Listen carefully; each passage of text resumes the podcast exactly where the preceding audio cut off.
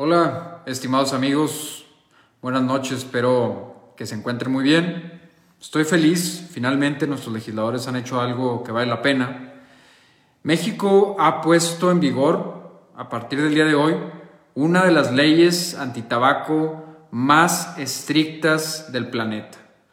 Esta ley, que empezó ayer a entrar en vigor, eh, pretende o establece una prohibición total de fumar en lugares públicos. Primer paso de esta ley se dio en el 2021 y también incluye la prohibición total de la publicidad del tabaco. Muy interesante porque si bien varios otros países de Latinoamérica también han aprobado leyes para crear espacios públicos libres de humo, nuestra legislación ha ido bastante más allá, creo que es sin duda la más sólida, la más amplia de la región. Equivale a una de las leyes antitabaco más estrictas del mundo.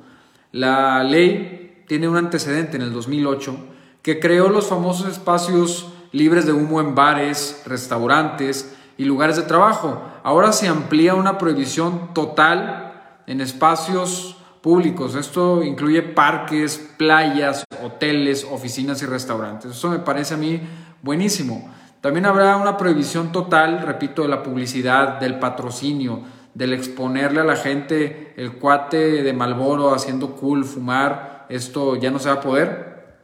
Los vaporizadores y los cigarros electrónicos también van a estar sujetos a una nueva restricción. Así es que, en esencia, solamente se va a poder fumar en tu casa.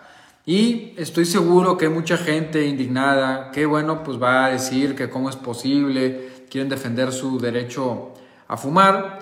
Yo considero que no es algo excesivo, no es algo draconiano como se plantea.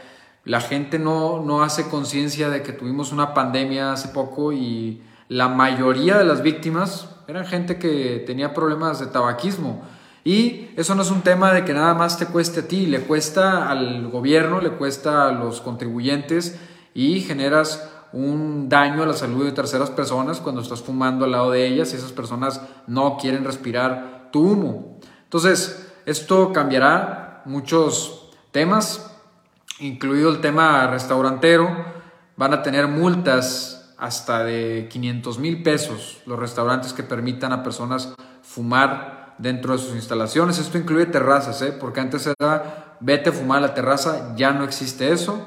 Y pues bueno, sin duda, esto deberá a la larga de ir impactando en el tabaquismo, que es una de las principales causas de muerte en nuestro país. La gente se escandaliza por muchas cosas, pero no hace conciencia que el tabaquismo mata a alrededor de 63 mil mexicanos al año y que la primer causa de muerte en jóvenes en Nuevo León es manejar bajo el influjo del alcohol. Reflexionen sobre eso, dejemos de ser tan em, necios y ojalá que esto verdaderamente se respete.